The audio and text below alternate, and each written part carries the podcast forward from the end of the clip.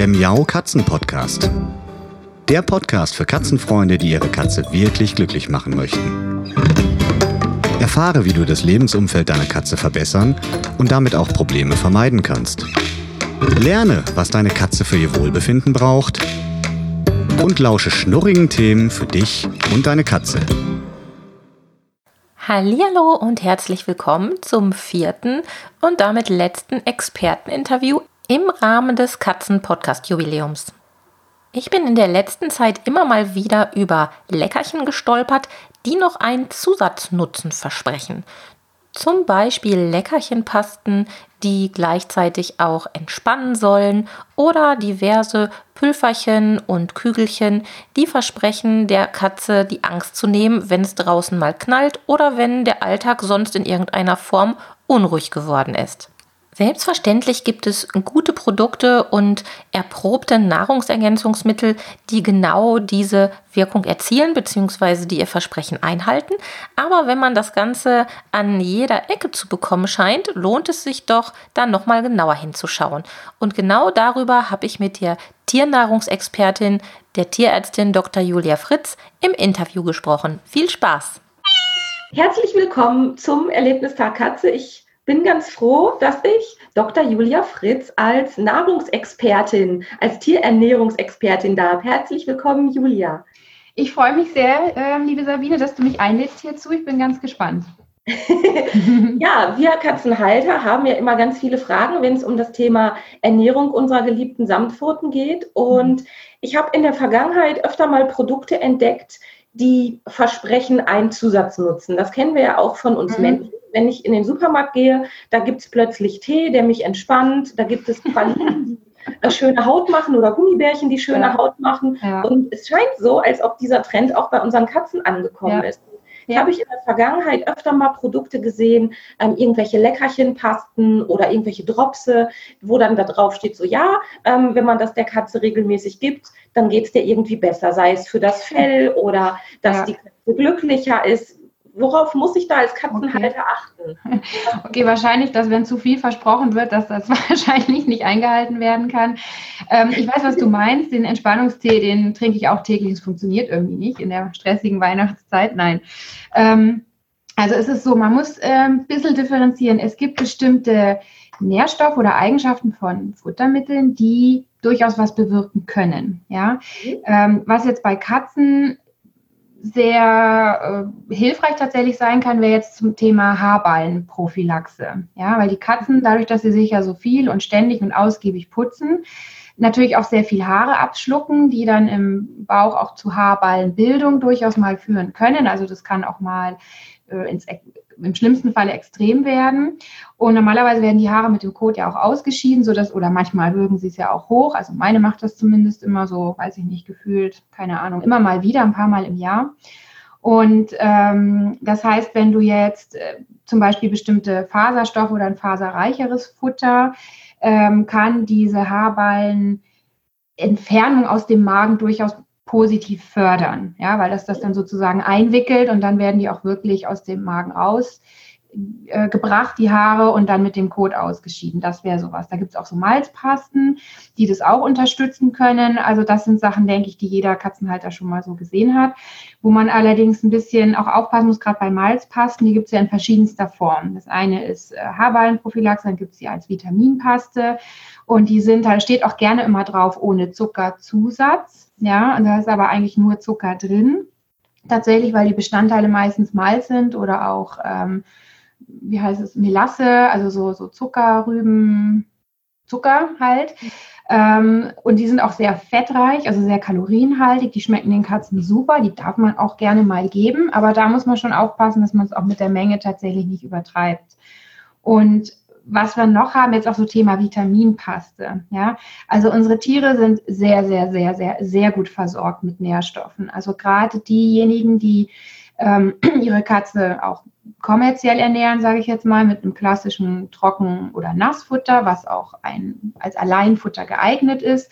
Das sind ja Futtermittel, die alle Vitamine, Mineralstoffe haben und in der Regel oder erfahrungsgemäß auch weit mehr als genug. Also dass eine Unterversorgung da wirklich selten ist. Das sehe ich eher, wenn man beispielsweise hausgemachte Rationen hat, also das kann eine Barfration sein oder eine, eine Kochration, wenn nicht bedacht wird, dass man da tatsächlich noch was dazu ergänzen müsste, also ein mhm. Vitaminiertes Mineralfutter. Da sieht man mal Mangelerscheinungen, aber also im schlimmsten Fall natürlich, aber wenn man jetzt ähm, im kommerziellen Futterbereich sich bewegt, ist das eher selten. Das heißt, es ist immer die Frage des Nutzen. Ja, du kannst einen Nutzen haben, wenn du einen Mangel hast im Endeffekt oder eine Unterversorgung. Dann kannst du es natürlich optimieren. Insofern ist die Frage, inwieweit das tatsächlich äh, also man darf das ausloben, weil du, also es ist eine, eine allgemeine Formulierung, bestimmte Nährstoffe, was weiß ich, Zink äh, ist wichtig fürs Immunsystem oder sowas darfst du sagen, so ganz allgemein formuliert. Du dürftest aber jetzt nicht sagen, dieses Leckerli schützt ihre Katze vor dem Winterschnupfen oder so. Mhm. Ja, also so gesundheitsbezogene ähm, Werbeaussagen sind tatsächlich verboten. Deswegen sind diese ganzen äh, Sprüche, die man oder Claims, wie sie ja heißen, auch oft sehr allgemein formuliert und auch durchaus etwas schwammig. Also genau, kann man machen, aber vielleicht nicht zu viel erwarten. Und wichtig ist eigentlich immer, dass man eine gute Basisfütterung hat. Wäre so meine, mein Kontext dazu. Wenn ähm, wir jetzt mal so in, in Richtung Verhalten denken, also Stressverhalten mhm. bei Katzen mhm. oder Stresssituationen bei Katzen, da ist ja erwiesen, dass bestimmte Stoffe, bestimmte Nahrungsergänzungsmittel tatsächlich auch helfen können. Ja. Könnte es so etwas in einem herkömmlichen Leckerchen drin sein? Also sowas habe ich nämlich wirklich in der letzten Zeit entdeckt, dass da ja. wirklich draufsteht Anti-Stress-Paste oder so. Kann man davon ausgehen, dass sowas dann auch helfen kann? Oder ist das wirklich alles nur Werbeversprechen? Ja. Kommt, kommt immer drauf an, ja. Also wenn, es gibt natürlich Produkte, die tatsächlich auch wissenschaftlich geprüft sind, ja. Also die, bevor, also es ist so, wenn du etwas beweisen kannst, eine Aussage. Wenn du jetzt sagst, das hilft gegen Stress, dann müsstest du es eigentlich auch beweisen können. Und äh, das heißt, äh, im weitesten Sinne auch vielleicht mit einem Studienbeleg. Das hat man jetzt nicht immer, ja.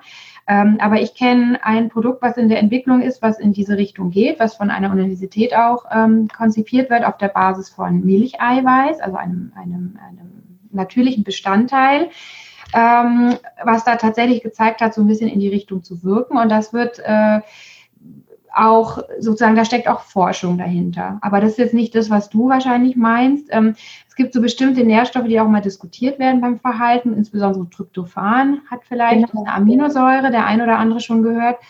Wird auch im Hundebereich diskutiert, bei Katzen auch. Und dann haben wir noch diese auch Milchprotein, wie das Zylkene. Ich weiß nicht, das kennt vielleicht der ein oder andere was im Endeffekt auch ein Milchprotein ist, wo, glaube ich, wenn ich mich recht erinnere, auch Studien dahinter gesteckt haben. Das ist ja schon eine ganze Weile auf dem Markt. Ähm, und ich meine auch, dass, ich weiß nicht, ob es frei verkäuflich ist oder nur über die Tierärzte.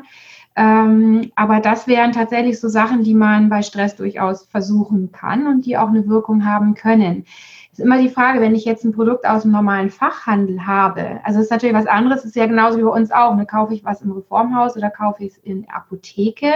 Es hat ein bisschen andere Regulierung vielleicht oder ist eine andere Produktschiene. Ja.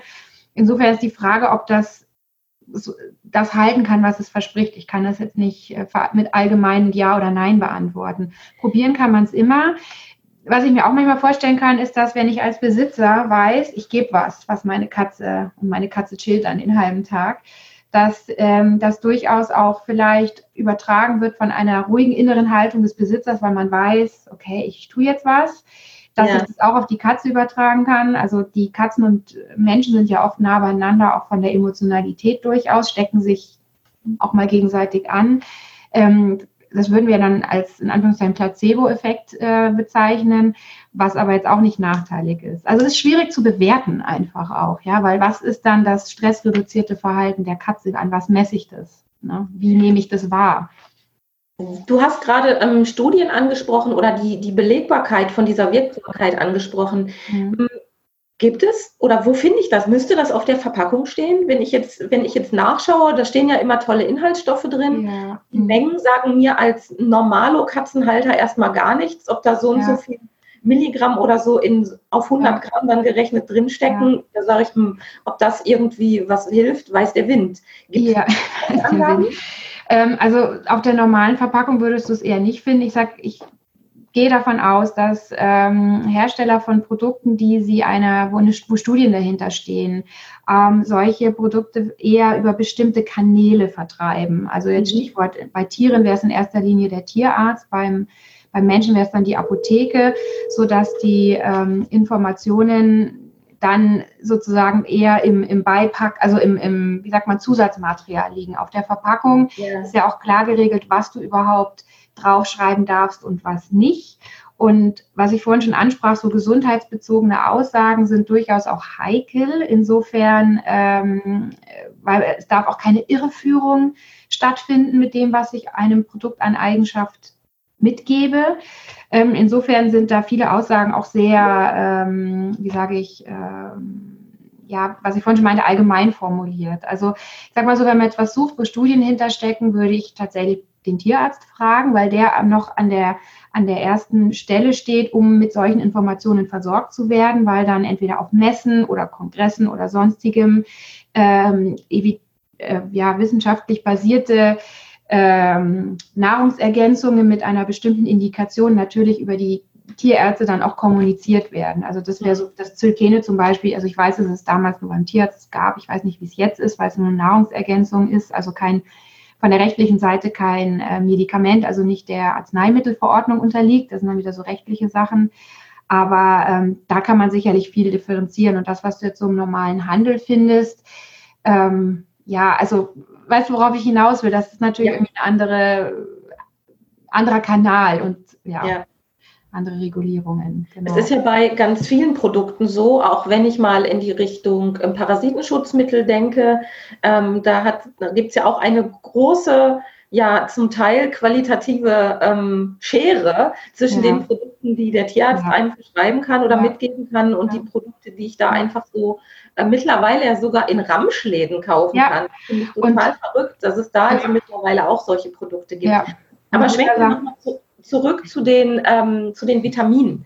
Ja. Kann ich meine Katze irgendwie überdosieren mit herkömmlichen ja. Leckerchen? Ja, kannst du. Also grundsätzlich kannst du es schon. Also überdosieren im Sinne von zu viel Kalorien, das geht immer. Aber du meinst ja eher die. okay.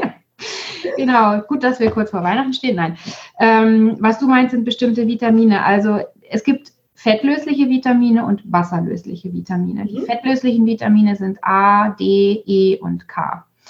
Die alles andere B-Vitamine sind wasserlöslich und die, dadurch, dass sie wasserlöslich sind, sind nicht gefährlich, weil die kann der Körper ausscheiden. Was fettlöslich ist, kann halt auch gespeichert werden und daher, ähm, wenn man es total übertreibt, auch dann zu einer Art Vergiftung tatsächlich führen und das betrifft das Vitamin A und das Vitamin D. Ähm, Vitamin K braucht, wird äh, von der Darmflora in ausreichenden Mengen gebildet. Das ist eigentlich eben fast außen vor. Vitamin E ist ja ein natürliches Antioxidant, was trotz dessen, dass es fettlöslich ist, in einer hohen Dosierung unschädlich ist. Also es gibt da keine Vergiftungsfälle, also mir sind keine bekannt und ich, soweit ich weiß in der Literatur auch keine beschrieben. Aber bei A und D gibt es das schon. D in Vitamin D ist wichtig für den Knochenstoffwechsel, für die Kalziumaufnahme, all diese Prozesse. Und wenn du das in sehr, sehr hohen Dosen zu dir nimmst, dann kann das zu Verkalkungen bei ausgewachsenen Tieren mhm. führen. Mhm. Insbesondere im Weichgewebe, also dann zum Beispiel in der Lunge oder so hätte man Verkalkungen. Ich habe das bei einer Katze so jetzt noch nicht gesehen. Ähm, auch beim Hund in der Form nicht. Ich weiß nicht, ob man das mit Malzpasten hinkriegen würde. Käme natürlich auf den Gehalt drauf an, auf die Dauer und so weiter. Aber es ist jetzt äh, etwas, was theoretisch schon denkbar ist oder gefährlich werden kann. Vor allem, wenn man diese Pasten vielleicht zu einem Alleinfutter ergänzt, was per se ja schon ausreichend Vitamine hat. Ja? Wobei nicht jede Malzpaste Vitamin A und D drin hat, das gehört noch dazu. Aber das würde man sehen auf der Verpackung, das steht drauf. Mhm. Und bei Vitamin A ist es so, dass da es auch Vergiftungen gibt bei Katzen. Die haben dann, äh, bilden dann in erster Linie so Knochenzubildungen an der Halswirbelsäule. Das ist ganz typisch. Das kommt aber jetzt nicht durch so Malzpastenfütterung zu, sondern wenn die Katzen einseitig mit Leber ernährt werden oder übermäßig Leber bekommen. Da gibt es Fallberichte. Wir reden aber von einer Überversorgung von ungefähr dem Hundertfachen des Bedarfs. Ja, das heißt, ähm, dass du mit einer Malzpaste on top es fast also es ist schwierig, ich weiß, man müsste es mal durchrechnen, ob überhaupt eine Katze so viel Malzpaste fressen könnte, um auf diese hohe Vitamin A-Aufnahme zu kommen. Spontan würde ich sagen, schwierig. Aber mit Leber geht das total gut, weil in der Leber zum Teil exorbitant viel Vitamin A drin sein kann und dann reichen tatsächlich auch kleine Mengen. Ja, genau. Es gibt ja auch nicht nur Malzpasten im herkömmlichen Sinne, sondern tatsächlich auch Vitaminpasten, also wo wirklich ja. auch nochmal extra gesagt ja. wird, da ist besonders viel Vitamin ja. drin. Ja. Und denke da an einen Fall, den ich mal im, im, Tierschutz hatte, wo ich einen älteren Herrn besucht habe. Also es war ein Nachbesuch für eine vermittelte Katze und der meinte es halt wirklich von Herzen gut mit seiner mhm. Katze, mhm. aber der hat ja so alles gegeben, mhm. also was ging, so, so ja. richtig übertrieben. Ja. Und äh, an diese Geschichte muss ich immer denken, wenn es um Ernährung geht, wenn es um Leckerchen geht, also das manches auch einfach aus Liebe heraus einfach ja, dann über. Ja, meistens, ja, ja, ja. Also auch zu viel Liebe kann äh, ungesund sein, ja. Und ähm, was du sagst, ich meine, klar, bei bestimmten Vitaminen macht es eben nichts aus und in der Regel denken ja auch Hersteller über sowas mit nach, ja, dass man halt vielleicht kritische Vitamine entweder gar nicht oder nur in geringeren Mengen in solche Leckerlis gibt, weil eben der Verbraucher nicht unbedingt darauf achtet oder da äh, eine eine potenzielle Gefahr sieht. Ähm, aber ja, also das zu viel des Guten. Ich meine, es gibt auch, also ich meine, Vitamine können auch, gerade die wasserlöslichen Vitamine sind hitzeempfindlich, lichtempfindlich. Das heißt, das unterliegt auch einem gewissen Verlustprozess während der Herstellung auch eines Futters. Insofern, wenn man das immer mal wieder macht, schadet man damit nicht. Ja, ob man eine direkte Lücke füllt, vielleicht, vielleicht auch nicht. Ähm, das ist von Einzelfall zu Einzelfall. Ich hoffe, ich beantworte das nicht zu schwammig, aber. Ähm, nee, ja. Äh, das ist ja nachvollziehbar, dass, dass es ähm, nicht so, so eine pauschale Aussage geben kann. Was man, mir fällt gerade ein, Entschuldige, was man vielleicht bedenken muss, ist, dass die Leckerlis im Katzenbereich, also manchmal sind es in Anführungszeichen nur Leckerlis, also, weiß was ich, irgendwelche getrocknete kleine Fische oder irgendwie sowas oder so kleine, weiß ich nicht, Knusperlis oder so, wo jetzt einfach nicht noch was jetzt nicht noch speziell mit Nährstoffen angereichert ist. Das ist das eine. Das wäre dann so wie uns der Lutschbonbon mhm. oder so. Aber es gibt ja auch bei uns so wie äh, Leckerlis, sag ich jetzt mal Bonbons, wo dann noch extra Vitamin C oder dies oder jenes mit drin ist oder Zinklutschtabletten und sowas.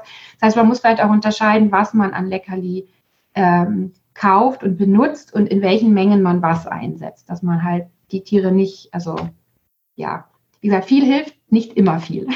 ja, okay, das leuchtet ein. Ja. Ähm, noch eine Frage zum Thema ja, Deklaration bzw. Herkunft der Produkte. Mhm. Ich habe in der Vergangenheit häufig gesehen, dass immer mehr Produkte aus fernsten Ländern kommen, die mhm. auch dort entwickelt werden. Mhm. Und mir persönlich macht das immer so ein ungutes Gefühl.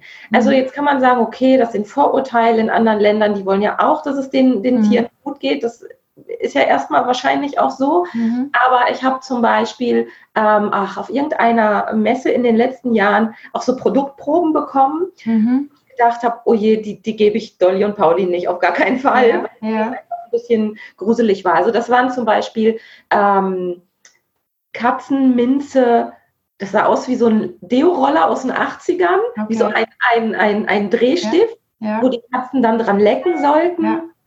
Und das war mir irgendwie nicht geheuer. Ja. Gibt es irgendetwas, was regelt, dass ganz furchtbare Sachen, so wie wir das hoffentlich bei uns Menschen haben, und auch da ja. klappt es ja nicht immer, solche schlimmen Produkte oder was schlimme Produkte ausgrenzt? Ja, also es gibt definitiv eine, eine gesetzliche Regelung. Ähm, und was du jetzt gerade beschreibst, wenn du sagst, das ist auf der Messe gesehen, also es ist auch möglich, dass vielleicht auf der Messe Produkte vorgestellt werden, die in Deutschland nicht verkehrs- oder die vielleicht hier nicht, auch vielleicht nicht den Markt haben. Also ich würde auch unterstreichen, gefühlt, dass manche Länder mit ihren Haustieren da noch ganz andere Vorstellungen und Ideen haben, was die, was die toll und äh, so finden, wo wir sagen, oh Gott, das ist ja völlig strange, ja, zu Recht. Ähm, also es gibt, wie gesagt, es gibt das Futtermittelgesetz. Jeder Futtermittelhersteller ist dem unterlegen. Das ist auch kein Geheimnis. Man findet alle Gesetze im Internet zum Nachlesen und so weiter. Es, und jeder Hersteller unterliegt auch einer Behörde. Das heißt, man muss sich als Hersteller auch registrieren oder auch zulassen, zugelassen werden, je nachdem, ob man selber produziert oder woanders produzieren lässt und dann sozusagen nur der Inverkehrbringer ist. Aber das ist derjenige, der verantwortlich ist. Und dafür gibt es eben die, äh, die entsprechenden Ämter, ja, die das sozusagen ähm, in gewisser Weise regeln. Man muss aber auch sagen, es ist jetzt nicht so, dass bevor ein Futter auf den Markt kommt, es geprüft wird. Ja, also deswegen haben wir, wir haben ja auch unfassbar viele Produkte, die überhaupt nicht halten, was sie versprechen, eben weil sowas nicht reguliert wird. Das heißt, dann müsste, im Endeffekt muss ein Mitbewerber den anderen anzeigen, wenn du so willst, oder hier sagen, hier, das, das kann nicht sein, und dann prüft die Behörde das. Also es ist nicht so, dass die Behörde von Haus aus sich alles anschaut. Es wäre vielleicht wünschenswert, aber A, haben wir gar nicht diese Manpower zum einen. Und man muss auch sagen, die Überwachungsbehörden sind ja grundsätzlich für Futtermittel zuständig. Und da sind unsere Heimtiere, ich will jetzt das nicht fies ausdrücken, aber es ist eher dann das Luxusproblem, sage ich mal, weil die, da, was die ja auch machen, ist unsere Lebensmittelsicherheit zu kontrollieren im Sinne der Futtermittelsicherheit für die lebensmittelliefernden Tiere.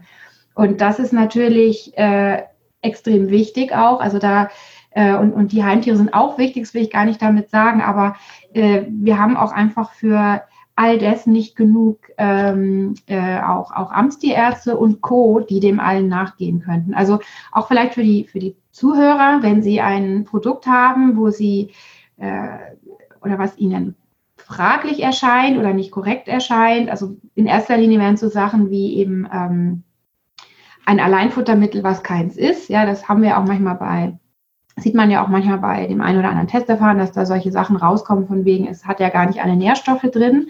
Dann kann man das grundsätzlich der zuständigen Behörde äh, in dem ähm, Bundesland, wo die Firma ihren Sitz hat, auch melden.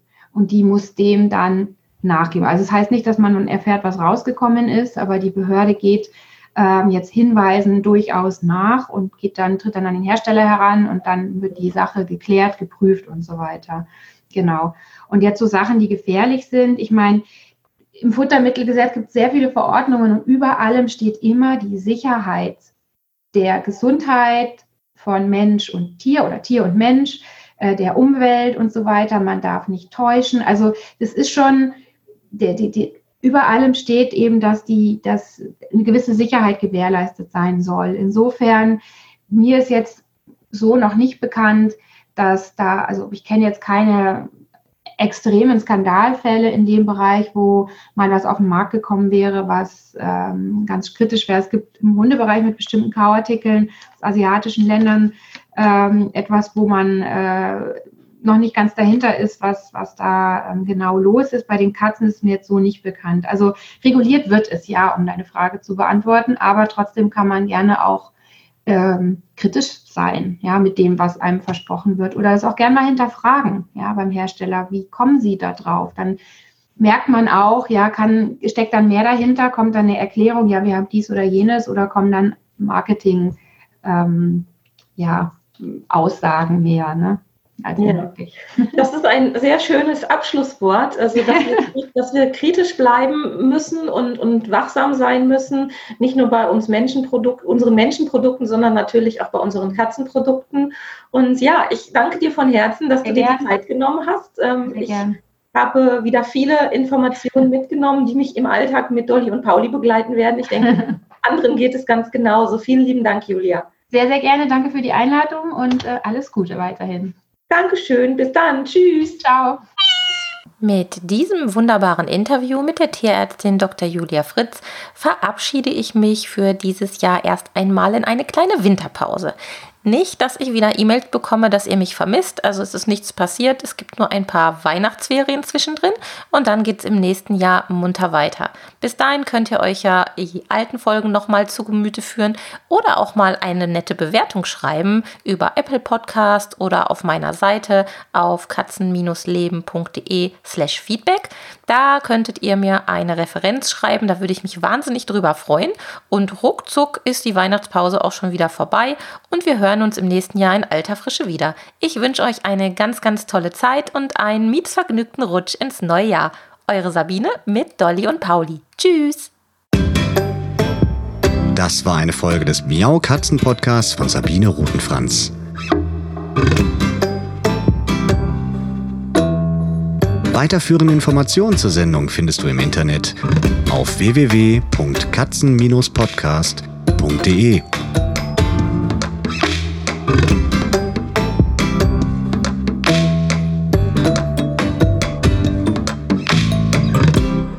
Und jetzt aus die Maus.